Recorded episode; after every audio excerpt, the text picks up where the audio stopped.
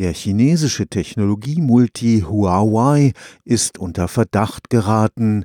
Mit seinen preiswerten Netzwerkkomponenten hat der Konzern beim weltweiten Ausbau der Mobilfunknetze auf den 5G-Standard nahezu ein Monopol erreicht.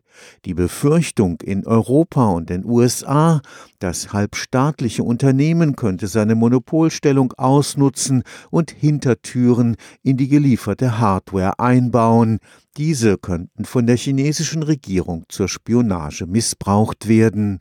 Durchaus ernstzunehmende Ängste, meint der Experte für Cybersicherheit am Karlsruher Institut für Technologie. Professor Jörn Müller-Quade leitet das Kompetenzzentrum für angewandte Sicherheitstechnologie am KIT.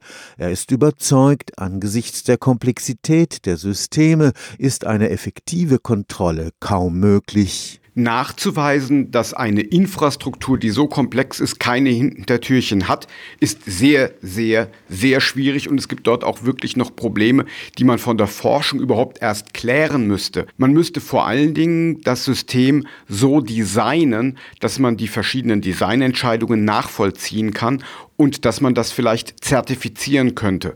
Ansonsten braucht es natürlich dann auch noch gewisse Stichproben, weil beispielsweise Chips in irgendwelchen Plastikgehäusen verschweißt sind und man ja dann auch gar nicht mehr weiß, was wirklich drin ist. Der Sicherheitsexperte weist darauf hin, dass Provider wie Telekom oder Vodafone es kaum bemerken würden, wenn der Datenstrom in ihren Netzen unerlaubt angezapft wird. Die 5G-Infrastruktur soll ja funken können. Und wenn Sie jetzt beispielsweise im Rauschen versteckt Signale ausleiten, leiten, dann wüsste ich nicht, wie man dies ohne weiteres bemerken will. Aber nicht nur das Ausspionieren, auch das Lahmlegen der Netzwerke wäre möglich. Ich glaube, wenn man die Kommunikationsinfrastruktur der Zukunft unter Kontrolle hat, kann man sehr viel machen, sehr viel lernen. Selbst wenn wir es schaffen, Ende-zu-Ende-Verschlüsselung durchzusetzen, sieht man ja in der Infrastruktur noch, wer mit wem kommuniziert, welche Firmen zusammenarbeiten, welche Firmen welche Kunden haben und auch wenn man eine Infrastruktur abschalten kann, bedeutet es noch lange nicht, dass man sie so abschalten muss, dass es jeder merkt, sondern vielleicht auch eine Vorgehensweise der Nadelstiche möglich wäre, dass man vielleicht bestimmten Firmen schlechteres Internet bietet. Also ich halte tatsächlich da einiges für möglich und wir sollten uns überlegen, was wir jetzt konkret tun. Ob wir zum Beispiel, wenn uns die Verlässlichkeit wichtig ist, eine gemischte Infrastruktur mit zwei Herstellern aufbauen sollten. Professor Müller-Quade schlägt eine Zertifizierung Förderung,